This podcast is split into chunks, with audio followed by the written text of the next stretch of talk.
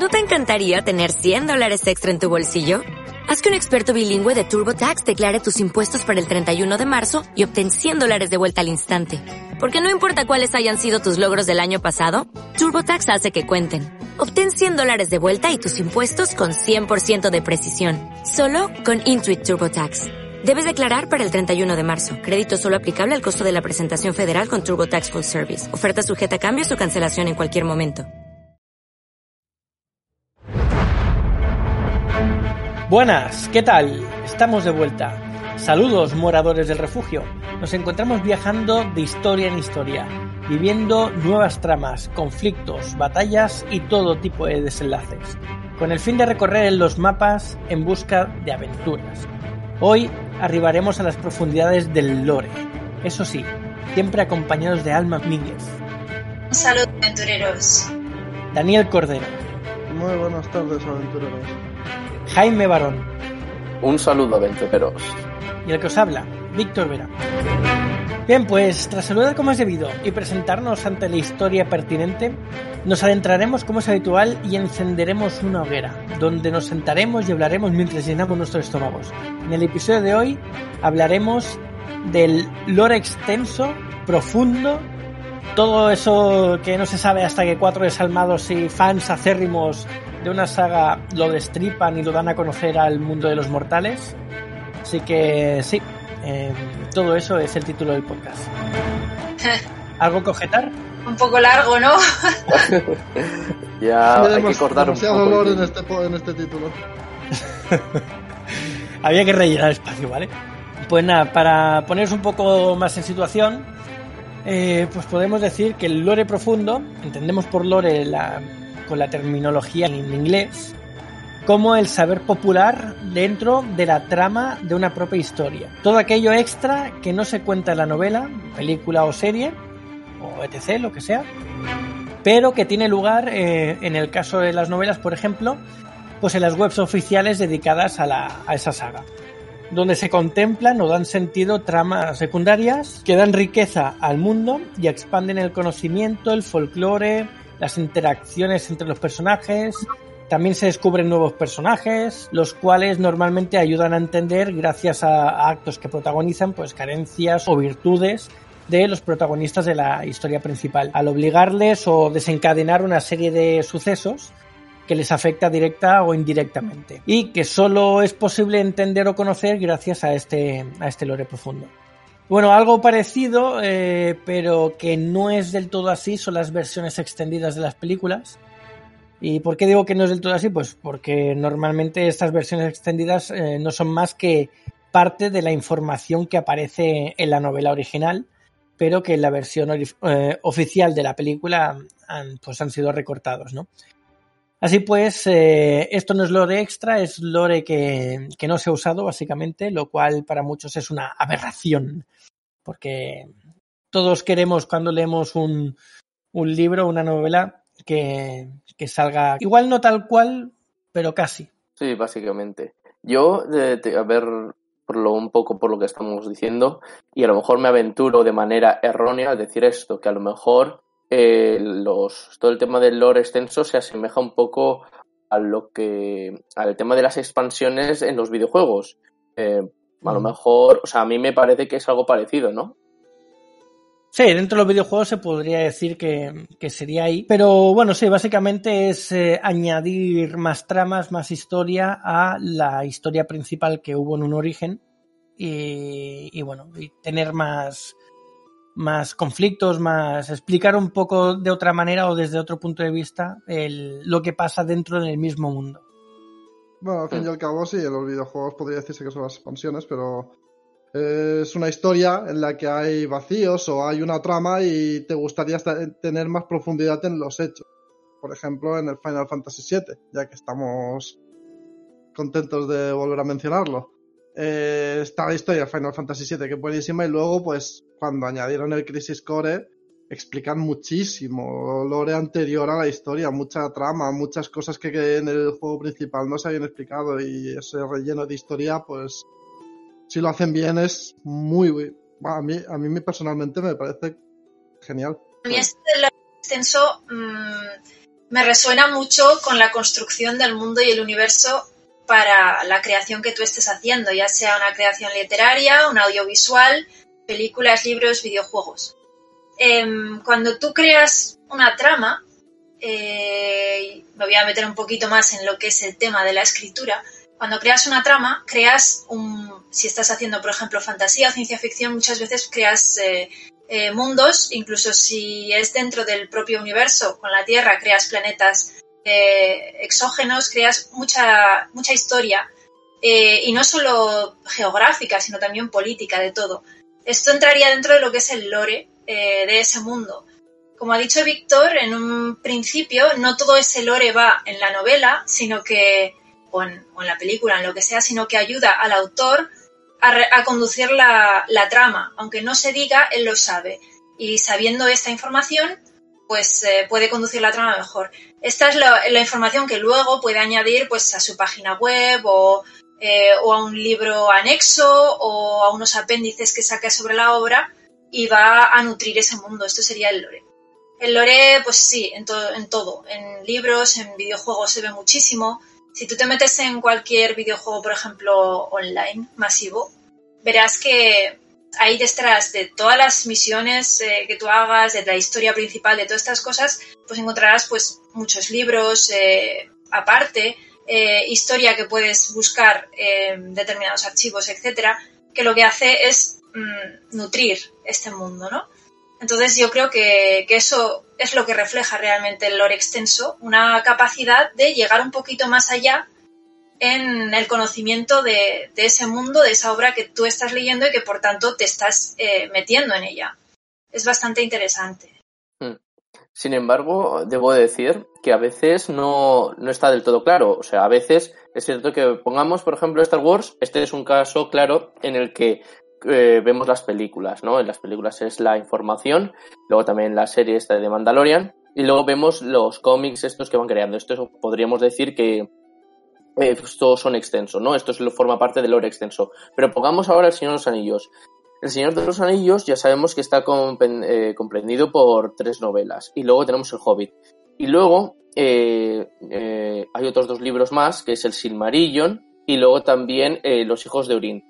Y aquí viene mi pregunta. ¿Podemos considerar estos dos libros como lore extenso o son dos novelas aparte? Libros, no solo los que has comentado, sino que hay más. Han sido, por ejemplo, Beren y Lucien, La caída de Gondolin y otros. Eh, forman parte del lore extenso de la obra de Tolkien. Está bien que la hayas nombrado porque yo creo que en este campo es, eh, es de lo más eh, de lo más importante que tenemos. Tolkien antes de escribir creó el lore. Es, es, la gran importancia que tiene su obra. Es tan rica y es tan profusa porque antes de escribir una sola palabra, él ya conocía el mundo, ya conocía lo que había. Entonces, ¿qué pasa? Que con todas las notas que el profesor hizo, que eran una barbaridad y que estaban en su casa y que su hijo se dedicó a, la muerte de Tolkien, eh, a sacar y convertir en libros, eh, pues son lo que, eh, lo que han dado lugar a todas estas obras que están saliendo y que siguen saliendo eh, ahora mismo. Creo que la última que fue fue la de Beren Lucien, si no me, no me equivoco. Em, ¿Qué hacen en estas obras? Cogen la historia que Tolkien escribió en su día y no plasmó en los, en los libros, incluso cogiendo diferentes formas de ver la historia que no se llevaron a cabo, sino que daban lugar a historias diferentes, a maneras diferentes de verla, y las, y las plasman todos en estos libros. Entonces, imaginaos, es un lore incluso sobre la hipótesis de lo que podría haber pasado con otro curso de acontecimientos. Hmm. Claro, pero ahora que van a sacar, si es que la sacan, porque ya sabemos que esto se retrasa una y otra vez, esta nueva serie de Señor Anillos en el que supuestamente te habla un poco ya del pasado de Sauron, entonces podríamos eh, asegurar o afirmar que esa parte de Sauron ya deja de ser lore, porque ya, eh, digamos, como que ya se ha sacado como serie, ¿no? Eh, no sé si me explico. Yo no creo que haya nada tan acotado como que cuando sale en serie deje de ser eh, lore extenso o lore en sí mismo. Es simplemente, yo creo que se refiere al background que subyace a una historia. Es a ese escenario eh, en todos los sentidos que subyace a una historia. Cómo lo uses, cuándo lo uses y de qué manera y en qué formato, es otra historia, es, eh, es algo diferente. Que salga o no, sale, saldrá seguramente eh, pequeñas gotitas en tu obra y después lo puedes amplificar porque ya está ahí. O incluso puedes añadirlo después para darle más, eh, más profundidad, como ha dicho Víctor. Pero yo creo que todo entra dentro de lo mismo. Hmm. Hombre, al fin y al cabo es eso, tú tienes una historia en la que has creado un mundo y cuanto más profundidad le des al mundo, ya sea con historias paralelas o una historia anterior de uno de los personajes que ha salido, sí, luego puede ser que te saquen una serie, te saquen otra novela o te saquen un videojuego, da igual, pero todo eso es lore, lore profundo de una primera historia de un mundo que has creado en el que estás dando más información de él. Sí, podríamos decir que la, línea histórica o la trama principal sería eso, la historia del libro o de la saga o de lo que sea que estás leyendo o viendo. Y el lore profundo, pues serían las tramas secundarias que rodean a esa principal y que añade pues más valor o más eh, de todo a, esa eh, historia principal que en un principio pues no conocías. Por ejemplo, pues seguimos con el Señor de los Anillos. bueno, es que el Señor de los Anillos como, es como lo que ha dicho Alma, que la, como lo primero que hizo fue em, explicar o escribir, eh, tener el mismo claro toda la historia, pues para él todo eso es la línea de la, de la trama principal. Todo lo que pasa desde la primera edad hasta, hasta el fin, hasta la cuarta que, es ahora, ¿no? Y entonces las historias secundarias de los personajes que pasan durante esa trama, pero que en un principio no se ven durante la trama principal, eso es lo que sería el lore extenso. Creo yo, ¿eh? Sí, no. Bueno, no, yo ahora lo, lo tengo un poco más claro, porque, o sea, además cuando me puse a buscar información eh, sobre este tema, lo primero que voy a decir ya como anécdota es que lo que me puso lore extenso, o sea, yo no sé, yo no sé es qué le pasa a mi ordenador o lo que fuera, pero es que me puso conjunto de palabras de palabrotas de, designadas o diseñadas para faltar al respeto a la otra persona. No creo que por aquí vayan los tiros. Entonces, claro. Pero, ¿qué, ordenador tienes tú? ¿Qué relaciona lore extenso con insultos?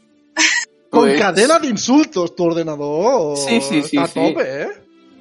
Sí, sí, sí, sí, no, dispuesto a insultar a la gente. Está, la verdad es que mi ordenador está un poco faltón, o sea, está un poco rebelde. Entonces, claro, cuando lo puse dije yo, creo que no, por aquí no van los tiros. Entonces me puse a buscar más información y ahora que lo estamos hablando, pues yo creo que la definición ha quedado más clara. A mí te digo que me parto si tú empiezas a hablar de insultos hoy, ¿eh? ¿Y eso por qué? ¿Qué va? Hombre, porque yo me partiría ahora mismo si tú la información que hubieses traído si fuese full insultos, cadena de insultos. Yo me sorprenderías para bien. Sí, sí, sí, sí.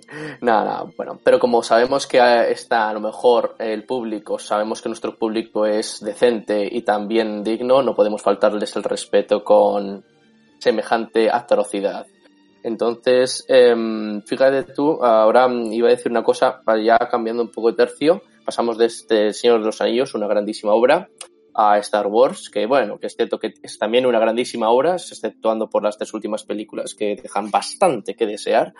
Entonces yo debo decir que también eh, Star Wars también presenta lore extenso, sin embargo hay también eh, lore extenso un poco que yo considero que no es real. Eh, me explico el lore extenso, como ya hemos dicho, va tratando tramas secundarias que no están en las películas, libros de per se.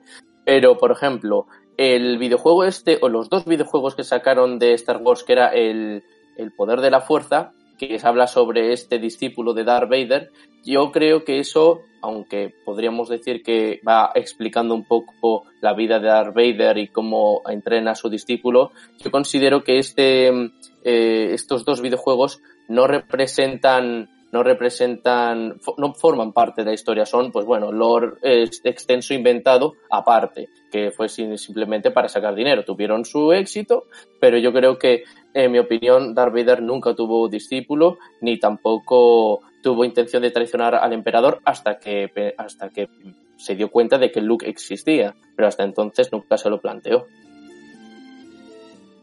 Es que es un caos. Lo del lore de Star Wars es un caos. ¿Por qué? Porque Star Wars, como sabéis, empezó con unas películas, eh, que eran esta trilogía de películas que todos conocemos, ¿no?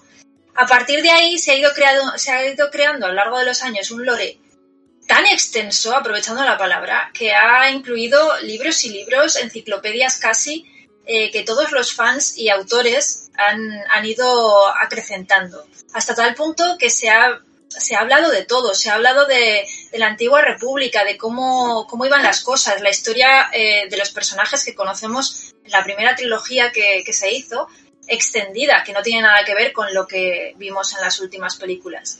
Eh, ¿Qué pasa? Pues que cada vez que se ha ido haciendo algo de Star Wars, dependiendo quién fuera el que lo ha hecho, elegía qué lore eh, era oficial y qué lore no era oficial. Veamos en este caso, eh, por ejemplo, Disney, que es la que tiene ahora Star Wars. Todo este lore que se ha ido haciendo durante los años, por ejemplo, encontramos que Han Solo y Leia se casaron, tuvieron hijos, una, una serie de historias muy curradas, muy, muy curradas. Todo esto fuera, o sea, lo borraron de un plumazo. Nada había pasado, salvo la historia principal, que era en las tres primeras películas y en las tres segundas películas eh, que, se que se hicieron después, La amenaza fantasma y demás. Todo el resto fuera, barrido, para dar eh, pie a la historia que ellos estaban creando en ese momento. ¿Qué pasa? Después de esto, como han recibido tantas críticas y tantas cosas, están pensando en hacer un reboot eh, echando por tierra todo lo que habían hecho en estas últimas tres películas.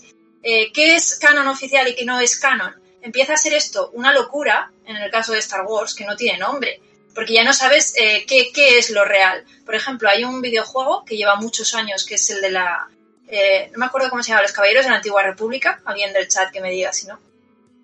Eh, que tenía un montón de lore, un montón de historias, un montón, también fuera, todo fuera. O sea, quiere decir, es, el lore de Star Wars es gigante, es enorme, es, es hemisférico, ¿no?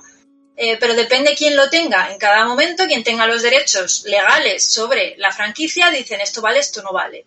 Así que yo me pregunto, ¿qué es lo que vale? Porque al final no es más que un, eh, realmente no es más que un mercadeo. Eh, yo quiero venderte mi producto y como quiero venderte lo que yo he creado, hecho por tierra todo lo que han hecho los demás autores, los demás escritores, los demás eh, creadores de contenido durante décadas. Entonces, ¿qué, qué realmente es, es, lore? Pues para mí todo eso es lore. Lo que pasa es que, claro, se han metido en tal berenjenal al no aceptar ciertas cosas y al borrar otras que, bueno, ya en Star Wars ya no sabes lo que hay o lo que no hay. Hombre, es que yo creo que se puede hacer lore, se puede extender una historia, profundizar en ella, pero si ya empiezas a borrar quito, pongo, eso ya más que lore es un poco sé, un mercadillo. Un mercadillo, es que es eso. No, entonces que llega un punto en que el lore es ampliación de información, darle a la gente, a los fans a, de las sagas, más profundidad en la historia que han seguido y que les gusta. Pero claro, ese propio fan, si le empiezas a quitar cosas, se mosqueará. Lo lógico, le estás cambiando la historia o alguna cosa de la historia que ya él tenía. No, es que yo que soy fan, pero tampoco lo, lo sigo tanto como para enterarme de absolutamente todo lo que hacen. Ahora mismo, vuelven a hacer las tres últimas películas de cero y yo me vuelvo loquísimo. No, no, sé, no sé qué está pasando. Porque es que no, no lo entendería. O sea, no sabría qué, qué películas son. A ver, me ten, tendría que venir alguien a explicármelo directamente. Es que lleva pasando muchos años con Star Wars. Los que de verdad son fans de Star Wars y han seguido todo lo que salía de Star Wars llevan un cacao en la cabeza que no, que no se lo tienen. Es que es normal. Mira, yo mi credo dice, vale lo que el público quiere, básicamente.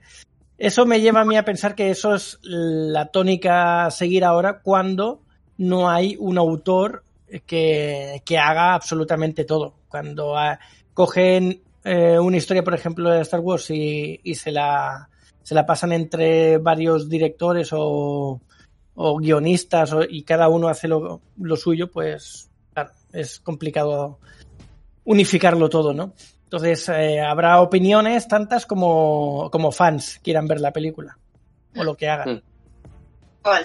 Bueno, pues nada, como las tres últimas películas, yo creo que a nadie, o a prácticamente voy a decir casi nadie le gustó, entonces eso ya no vale, quedan descalificadas. para ver más críticas, métanse en YouTube y vean vídeos del eulogio. Lo, queda, lo explica todo muy bien, ¿verdad, Alma? Alma, tú te los has visto, ¿no? Sí, sí, me parto con el eulogio. Sí, sí. De todas formas, decías antes que no sabías que era real y que, que, a veces con todos los directores que va metiendo, yo conozco un método infalible. Si coges la pastilla azul, fin de la historia. Te despertarás en tu habitación y en la cama y no sabrás qué pensar. Si coges la pastilla roja, entonces te enseñaré dónde, eh, te enseñaré el mundo de las maravillas y que hasta qué punto o qué profundo llega el, la madriguera del conejo. ¿Qué te parece? Bien, Matrix. Sí, sí. Hemos saltado de Star Wars a Matrix. Claro, hombre. De, hombre ¿La última de Matrix o no? es- a mí sí me mola. Que si tienes Sí. ganas de ver la última de Matrix, porque yo tengo muchísima curiosidad. A ver, yo me pica, este toque me pica la curiosidad, pero estoy de acuerdo con lo que dijo una vez un compañero de mi trabajo, que dijo, "Tien- al ver el tráiler, digo, tiene la pinta de ser una auténtica miseria. Entonces yo estoy un poco, o sea, me pica la curiosidad, pero al mismo tiempo, cuidado, no formarse demasiadas expectativas, porque si vamos con las expectativas altas, te puede, puede salir del cine bastante chafado. Entonces, con calma. Como dice la canción, con calma, como la menea. Yo tengo ganas porque me pica la curiosidad, como ha dicho Alma. La verdad es que tengo curiosidad de ver qué van a hacer. Que se lo ocurran, pues habrá estado muy bien porque oye, es una saga que me gustaba y tal y que había quedado para el olvido. Y le pueden dar un pequeño impulso. También puede ser que es lo que tú dices. Que vayas allí y digas, genial, podrían haberse metido este extra por donde yo te diga. Y se habrían ahorrado disgustos. Está por una de las hermanas Wachowski, así que algo de visión tendrá, ¿no? Porque es una de las autoras. Hmm.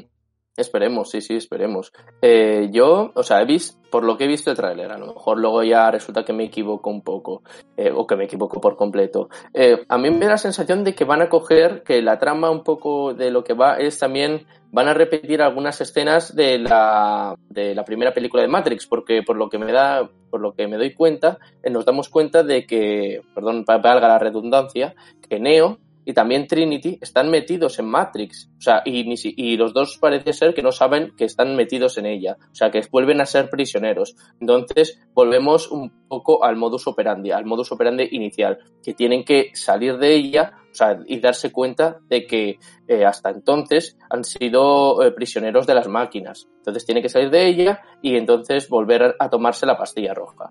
A ver, yo voy a.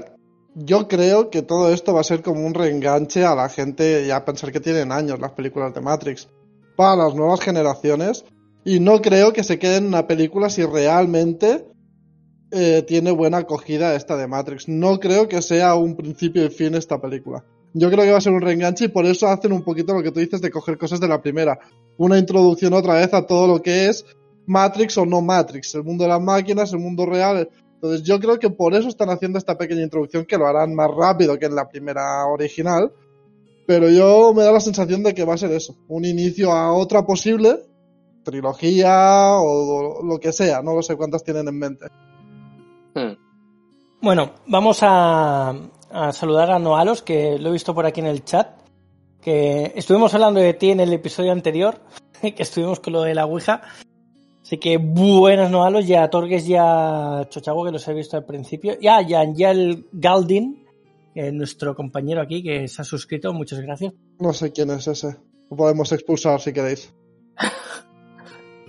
Eh, nada, volviendo al lore extenso, eh, pues quería coger como ejemplo nuestra novela de Galdin, que eh, tenemos, bueno, el- la novela tiene su historia, tiene su trama principal y como lore extenso tenemos en nuestra web pues los lores eh, propiamente dicho de los personajes.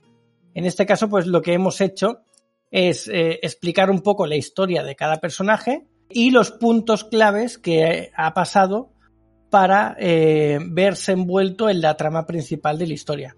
Entonces, mm, de momento tenemos eso escrito y yo creo que nos basamos bastante en, en cosas como esta para crear eh, el lore, ¿no? En este caso, pues sería básicamente explicar otras historias, otras tramas secundarias que eh, en un principio no afectan a la principal, pero sí que tienen que ver porque eh, están envueltas en ellas pues personajes que, que sí que aparecen en la principal. Hmm. En orden para no hacerse ningún tipo de spoiler o auto-spoiler, quiero decir, ¿cuál es el orden más o menos que hay que seguir? ¿Primero leemos el primero y podemos ir luego a la página web o unir luego, Mm, o sea, es decir, eso- primero página web y luego libros, libros primero y página web? Eso va a depender de si te gustan los spoilers o no. Eh, a ver, yo creo que a nadie, nadie le gustan los spoilers, entonces, eh, vamos, a ver, hombre, sí, también es cierto. A A ver, y claro, si te vas a la web- busca, lo, lo consigue. Si te vas a la web primero vas a saber qué personajes hay. Y en la historia hay personajes que aparecen y puede ser que se unan o no a, a la trama principal. Entonces, si ya sabes qué personajes hay en la web, sabes qué personajes van a ver en la trama principal.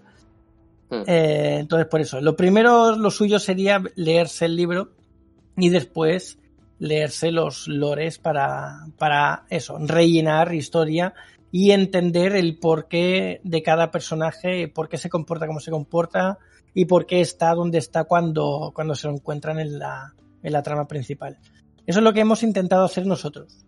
Después se puede hacer de, de mil maneras. Puedes explicar la historia de, de todos, hacer una trilogía de cada uno para, para eso, para lo mismo, para luego acabar en, en la historia principal de- del libro. Mm, Por cierto, que vosotros ya vais por el segundo, ¿no? Tengo entendido. Ya mm, vais. Sí, el eh, segundo ya está hecho. O sea, vale, bien, bien. O sea que luego eh, solo falta publicar el segundo y ya empezamos con, con el, empezamos con el tercero, ¿no? Correcto. Vale, vale, vale. Eh, iba, bueno, no, o sea, bueno, iba- a ver, ya me he lanzado. Iba a preguntar si se pueden saber los títulos. Títulos del- de los libros, dices. Eh, sí, o sea, el primero es el resurgir del mal. eh, Sí, por lo que tengo Galdin, el resurgir del mal. ¿Sí? Y el segundo aún, yo creo que aún no lo podemos decir porque como no está Vale. editado ni nada, pero, Vale, vale, vale. pero vamos, Entonces, mm, no tardaremos en decirlo. Pues nada, secreto de sumario. Ahí bien. Pon, vam- pero me ha gustado la jugada. Ah, eso no se puede decir. Ahí para picar la curiosidad del, del oyente. Bien, bien, bien jugado, Víctor. Luego no nos lo preguntes por, fuera de conexión. Tampoco te lo diremos. Luego le Sí, sí, preguntaré sí. yo. No, pero por seguir con el tema, por ejemplo, eh, tú, Alma, que ya tienes la novela publicada, eh, ¿tienes pensado hacer lore extenso de alguna manera? No, ¿Escribirlo? realmente es que todo está en mi cabeza, entonces escribirlo sería, yo que sé, hacer un- algún apéndice o, o algo así. No tengo pensado hacer un lore así per se. Ya veremos. Está todo aquí. Pues nada, ya sabéis, hay que abrirle la cabeza a Alma para sacar, porque ahí está la mina de oro. Coges un martillo, se la abres y empiezas a extraer la información. Y de Soy más de preguntar que ir con martillo en mano.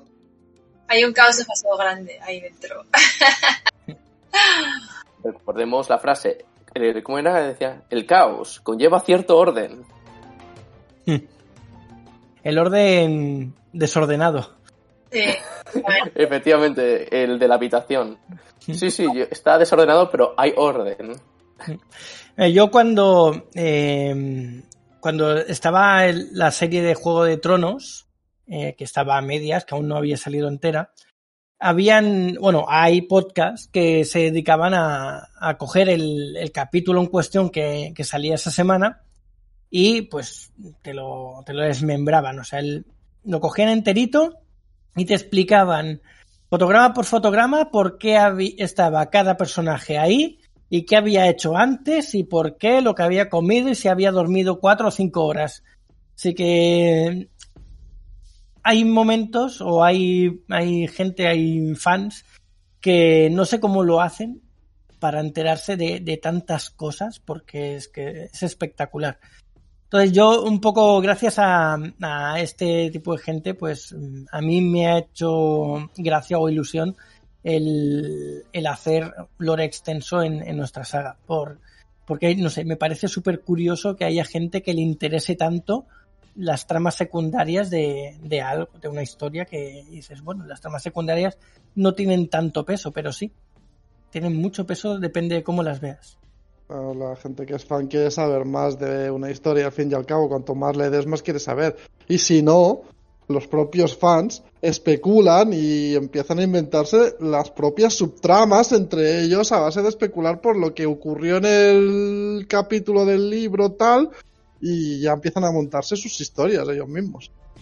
Sí, sí, Bueno, cogen dos ideas y, y te hacen otra novela. O sea, te, te hacen ahí tramas y subtramas de, de esas dos ideas que has planteado por plantear, a lo mejor sin darte cuenta, y te sacan ahí, vamos, de todo. Bien. Pequeño inciso porque le están haciendo una pregunta a Alma. ¿Cómo, cómo se llama su libro? Entre mundos, así sin más, de Alma Mínguez Herrera. Entre mundos. Entre mundos. Sí, sí, sí. ¿Qué, qué iba a decir? Ah, sí, la, lem- hablando de lo que, pero vamos, que lo que tú has dicho, Dani, el tema de que los fans se ponen, o sea, unen dos elementos y se ponen a especular, vamos, es bestial, ¿eh? O sea, a veces, teorías, de- ah, ya sea de cualquier mundo, Juego de Tronos, eh, Señor de los Anillos, eh, Star Wars, pero teorías que a veces es de lo más de, son de lo más descabelladas y bueno, eh, tienen su público, de esto que te quedas, joe, o sea, que la gente está eh, prestando atención a cualquier elemento, a por- aunque sea disparatado, pero por porque es novedoso, pues claro, tiene mucho público. Y, y ahí está quizás la clave. Mm. Sí, no, y se crean teorías a raíz de las teorías que se han inventado o eh, algunos la- hay muchos que las dicen por hacer la gracia por, Sí, sí. por, por desencajar a, a todos los que hay por ahí en el chat o en, en el blog eh, en cuestión dicen cualquier animalada y crean teorías de esa animalada y, y, vamos, se lleva el límite. Es espectacular.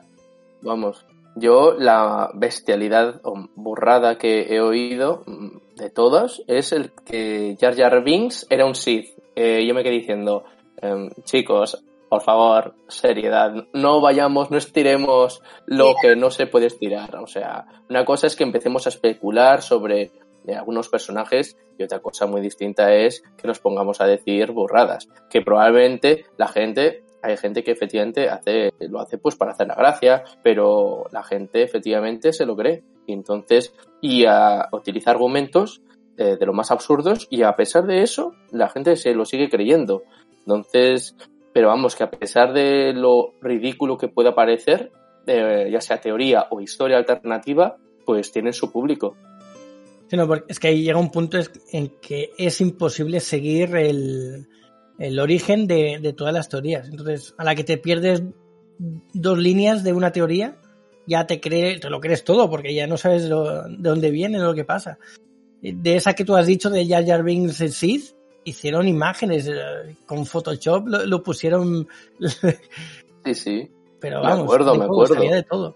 Sí, sí, me acuerdo, me acuerdo, diciendo que sus movimientos eran pues perfectos para bloquear la droidica, los androides y decían, y yo entonces eh, decía, creo que decía su autor, y claro, no puede ser suerte porque como dice Obi-Wan Obi Kenobi, la suerte no existe. Luego los ojos, fíjense ustedes en el color de sus ojos, que los tiene dorados como un Sith. Entonces iba, claro, a medida que ibas contando eh, o exponiendo toda esta teoría, esta hipótesis, pues claro, el, la tensión iba en aumento, porque la gente estaba que no que no daba crédito, porque a todo el mundo le interesaba saber quién era Snoke, eh, de dónde había salido, entonces, pues a partir de ahí, pues las teorías eh, se, se, dispararon. Otro universo en el que también se han puesto a lanzar eh, historias alternativas, historias alternativas, fue sin, fue Dragon Ball. O sea, han hecho, eh, no me acuerdo sus autores, creo que era Jugueta Junior y otro más, que no sé si Chewis o lo que fuera, perdona este segundo autor, no acordarme, pero vamos que han hecho historias alternativas, de, bueno, un cómic entero, que están, un torneo sobre los diferentes multiversos. Entonces, claro, te das cuenta de la locura fanática que existe. Y yo reconozco que me los he leído y están muy bien. La verdad es que están muy bien, muy conseguidos. Sí, sí, hay autores, por ejemplo, el, el, George Martin, que ha habido comentarios que he escuchado en podcast que, por ejemplo, el que, el que mencionaba antes, que cogía los capítulos nuevos y los, y los destripaban. de decir de George Martin que había cogido teorías de fans y se estaba planteando añadirlas a, su historia que aún no había escrito. Así que imagínate lo, bien hechas que están algunas como para que Martin diga eso. sí, sí. Bueno, pues, ¿qué, más? Eh, ¿Conocéis alguna algún otro lore que os haya hecho gracia, que os haya gustado? Yo, se me ocurren, así a simple, con pensar un poco muchos. Para empezar, se me ocurre el mismo, el mismo lore que está haciendo League of Legends. Eh, yo creo que todos conoceremos ya eh, League of Legends, que es un videojuego, no creo que tenga que explicarlo, pero es un videojuego que es, es una arena, es un Battle Royale. Eh, sin más, es un juego sin más, pero es un juego que ha tenido tantísimo éxito y ha sabido aprovechar tanto lo que es su historia y su lore eh, que lo ha hecho muy muy bien y está sacando una cantidad de lore en forma de minijuegos, videojuegos añadidos. Pues siguiendo con lo de League of Legends, sí, sí que es verdad que League of Legends tiene un montón de lore. Ya ahora es un, es un videojuego, es un MOBA, es un 5 versus 5, 3. Bueno, hay más modos, ¿no? Pero básicamente es un 5 versus 5 y no tiene historia, no tiene nada, pero han creado lore de cada uno de los personajes, lore del mundo en sí, han creado las ciudades, las regiones y hasta hace poco incluso han sacado la serie de Arcane que ha sido súper vista y ha tenido muy buena acogida entre todos los públicos, no solo los seguidores del videojuego. O sea, a mí me sorprendió bastante porque no me esperaba que hiciesen una serie con una trama así y, y que quedara tan bien, porque es que... Sí, Arcane, o sea, pero impresionante, impresionante. Sí, a mí me sorprendió muchísimo, me quedé, vamos, loco. De hecho, yo os diré que a mí Arcane me parece que tiene la mejor animación que he visto hasta ahora. Pero por, por encima de Disney, por encima de Pixar, por encima de todas estas, yo creo que es la mejor. O sea, al menos a mi gusto. Me gusta mucho el estilo que tiene, mucho. Totalmente de acuerdo, vamos, o sea, yo creo que le da mil vueltas, además eh, los personajes están muy bien construidos y nada, es un poco como lo que vosotros habéis dicho, eh, pues los gráficos son cojonudos, luego la historia, bueno, las tramas, las tramas entre ellos están muy bien eh, hechas y también, pues la última pregunta que iba a haceros, vamos por el noveno, ¿no? Vamos por el noveno capítulo, era. Sí, Era, bueno, hay nueve solo, no es que vayamos por el noveno, es que eran nueve, por decirlo así, la primera temporada y ahora vamos a tener que esperar. Sí, Con muchas ansias y tal, porque es, teóricamente va para largo porque la animación que han hecho se lo han currado tanto que llevaban tiempo haciéndolo. Supongo que ahora ya, habiendo sacado la primera temporada, se dará más prisa en sacar la segunda, pero va a llevar tiempo. Claro. Además, eh, League of Legends eh, tiene tantísimos personajes y cada uno tiene su, su lore propio que pueden hacer lo que quieran. O sea, tiene una cantidad de información para tirar de ella que, que eh, es casi imposible saber lo que te van a hacer en la segunda temporada. Hmm, básicamente. El League of Legends sí. tiene una curiosidad que a mí me parece muy, muy maja y es que se fue creando, se ha ido creando poco a poco. Es decir, eh, lo que es el videojuego ha ido implementando con el tiempo más y más personajes. Es una de sus características. Va poniendo personajes cada cierto tiempo. Estos personajes tienen a su vez su historia. Cada vez que sacan uno, pues lo tienen que entretejer con otros y se acaban formando eh, historias que antes no existían.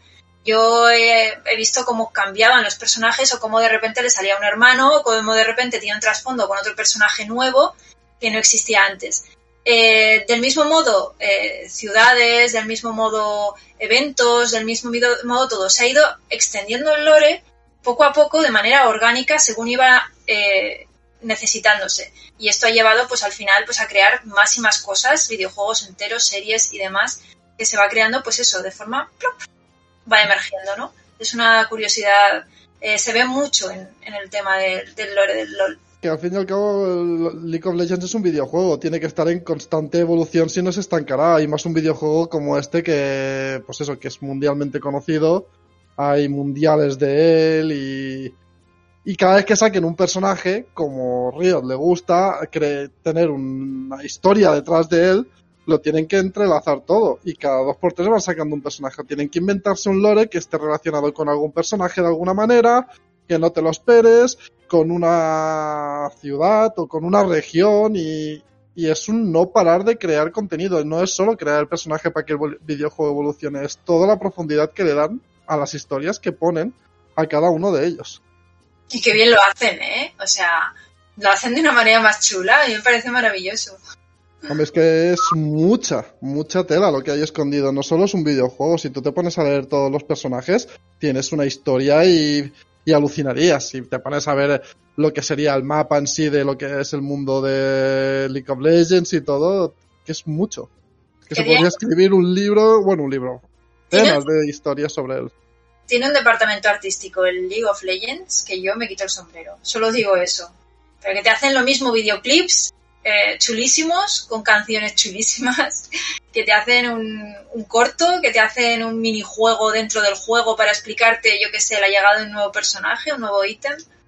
Que sé, está, está, hay que reconocerles que lo han hecho muy bien y lo siguen haciendo muy bien. De momento. eh, otra que también, hablando de lore extenso, tenemos Resident Evil, ¿no? O sea, esa anda que no da para hablar, ¿eh? Con el tema de los videojuegos y bueno, los... Eh, el tema de. Aunque realmente los videojuegos es la realmente la serie verdadera, ¿no? La historia verdadera, por lo que tengo entendido. Y las películas es. Eh, bueno, lore inventado. Vosotros, tú, Dani, eres el experto aquí, ¿no? Mm, no, no es que sea un experto, es que las películas son un insulto. Eh, digo, son una falta de respeto, digo. Un poco de no. Sí. Entonces, luego están las animadas, que sí que son más fieles a la historia porque están los personajes tal. Se flipan un poquito en algunas porque los pintan un poco exageradamente a los personajes.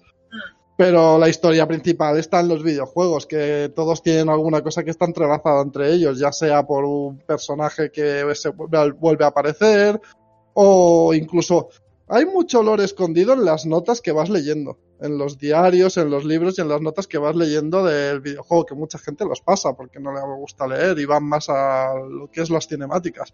Pero hay mucho lore escondido. Y las películas, lo voy a decir, son basura cósmica. No tienen nada que ver con Resident Evil. Entonces, sí, sale Nemesis en una de ellas y luego, pues, no sé, te van de Resident Evil a otro mundo que no sé cuál debe ser, porque no es Resident Evil, solo que meten de vez en cuando el nombre de algún personaje de Resident Evil y ya está. Ni, ¿viste la última de Resident Evil? La que está en los cines. No, no la he visto porque me da un poco de miedo, la verdad sea dicha, pero. Ya la he visto. ¿Tú ya la has visto? No te voy a decir nada porque no quiero corromper tu opinión. Pero por favor, cuando la veas hablamos. Eh, pero sigo un poquito asustado, me da un poco de... Después de lo que han hecho...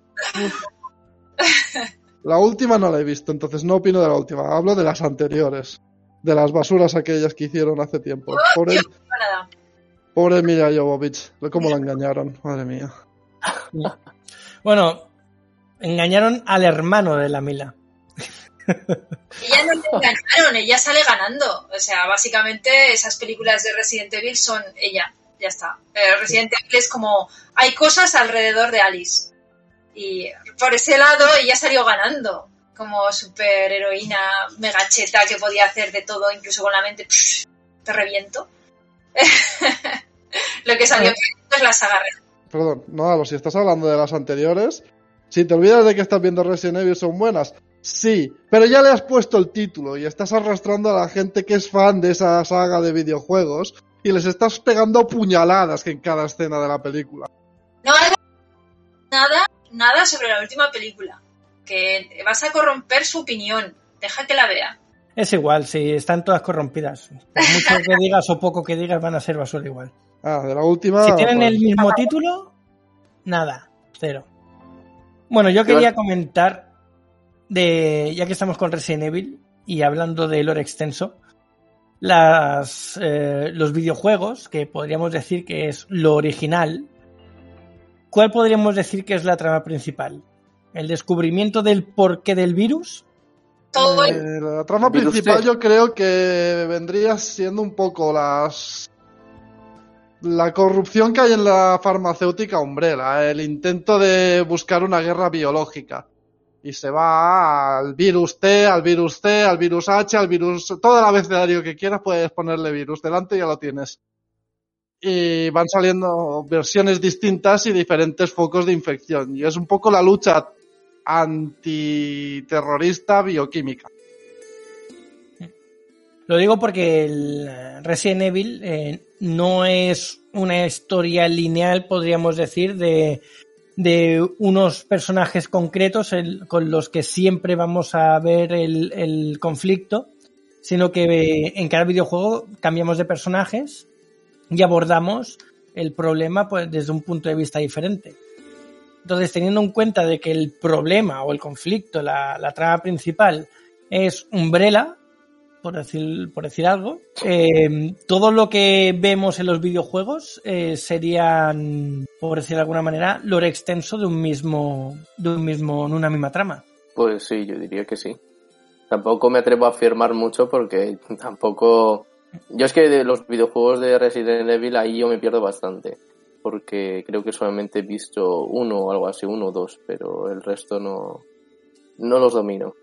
Sí, a ver, todo lo que es extra y que te van añadiendo en cada videojuego, porque luego la batalla esta antiterrorista de lo bioquímico, ya sea desde el punto de vista Leon, de Chris, de Claire, de da igual de qué personaje que esté, siempre hay lore oculto de pues el fundador de Umbrella por no sé qué, uno de otro de los fundadores, eh, luego que si aparece otra farmacéutica que estaba antes o después que Umbrella, dependiendo del videojuego, y sí que vas creando lore de la historia que hay ahí. Mm. Todo alrededor de Umbrella, o sea que el, el conflicto principal, la trama principal es la farmacéutica, Umbrella, y vamos viendo ese conflicto desde diferentes puntos de vista de diferentes personajes que se encuentran con este problema y, y bueno, y va, vamos rellenando eh, por decir de alguna manera, alrededor de, del conflicto que sería la farmacéutica, vamos haciendo la historia a su alrededor, pero no llegamos al centro nunca. Bueno, los primeros videojuegos sí, es Umbrella y el grupo de soldados Stars, sobre todo se menciona a, a los Stars en todos los videojuegos, aunque en alguno de ellos no los estés controlando como personaje principal. Leon no es de los Stars, pero sí que va a Raccoon y oí hablar de los Stars, mientras que, eh, Jill en el 3 está paralelamente por allí con los Stars haciendo cosas por Raccoon City. Entonces es un poco la lucha entre Umbrella y Stars al principio. Luego se va extendiendo a otras farmacéuticas, a otros grupos antiterroristas, pero sí, lo principal era los miembros del grupo especial Stars contra la farmacéutica Umbrella. Y a raíz de ahí se empieza a crear extensiones. Y yo es que lo, veo así como, como que la, farmacéutica está dentro de un círculo y se está creando lore fuera de ese círculo, todo alrededor de, la farmacéutica, pero no llegan a profundizar adentro, no se, no se meten dentro del problema en cuestión. O sea, se encuentran un millón de problemas relacionados con, pero no llegan a, solucionar el conflicto. O sea, la farmacéutica. Porque siempre hay alguna otra farmacéutica o algún otro grupo terrorista que se hace en el mercado negro de manera misteriosa con el virus, aunque hayas desmantelado a Umbrella y así la historia sigue. Todo va en torno al virus y a, la, a crear una guerra bioquímica. Es que yo creo que hay historias como esa que no son historias que se cierran, no son historias que tienen un principio y un final. Son historias que se han creado orgánicamente en función de demanda, porque yo creo que el primer videojuego para nada esperaba que tuviese el éxito que tuvo y que crease en sí mismo el universo de Resident Evil. Es un universo que se va expandiendo y que no tiene fin, simplemente cada vez que hacen un videojuego nuevo, pues le dan una trama nueva que siempre va a ir unida a este hecho que es pues eh, eh, estos experimentos bioquímicos que, hace esta, esta, farmacéutica u otra parecida, porque no solo está ella, evoluciona también Umbrella, ¿vale? Eh, entonces, yo creo que hasta que la gente quiera seguir viendo Resident Evil, va a haber Resident Evil, no se va a acabar, nunca va a haber un punto y final, siempre va a haber un problema, siempre va a estar esta lucha eterna. No es una historia con principio y fin. Y como ella, hay muchísimos ejemplos. Sí. Mm. Es lo que te has dicho. Yo no creo que los creadores de Resident Evil, en cuanto hicieron el primero, tuviesen en su cabeza el éxito de la saga hasta el punto en el que han llegado y tener la, O sea, ellos la capacidad de decir, ir pensando más historia de trasfondo y más lore, que se nos va a venir una, yo creo que crearon la historia y se vieron, pues eso, de plan, ahora qué hacemos, hay que buscar y hay que empezar a tirar historia por todos lados y extender ese lore que viene después del primero. Sí, yo eh, quería llegar hasta este razonamiento para, bueno, pues para lo que estamos aquí, ¿no? Para hablar de, de literatura y del lore extenso en este caso. Y es para ver que hay muchas maneras de abordar las historias, las tramas y bueno, la Resident Evil es, eh, creo yo, fuera de lo típico, que es una línea cronológica y todos detrás de ella. Y en este caso, pues eh, vemos que eso, que yo, yo lo, al menos yo lo veo de, de forma diferente. No, no veo lo típico. El tema del Resident Evil es un ciclo que no para. Es lo, básicamente, hablando de virus, eh, también pues probable que nosotros formemos parte de un lore extenso cuando pasen unos cuantos años y hagan una película o una serie de la COVID. Porque además, si os dais cuenta, vamos por, no sé si por el cuarto o cinco ciclo, de repente va bajando y una nueva cepa, señoras y señores. A lo mejor eso es lo que pasa con el virus T, que de repente encuentran supuestamente un remedio, pero surgen una nueva cepa y ¡zas!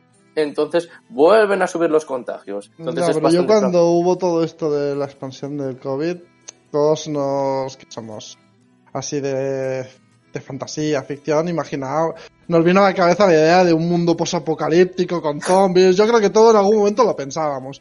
También te digo que no esperaba que lo primero que volase en los centros comerciales fuera el papel de, de.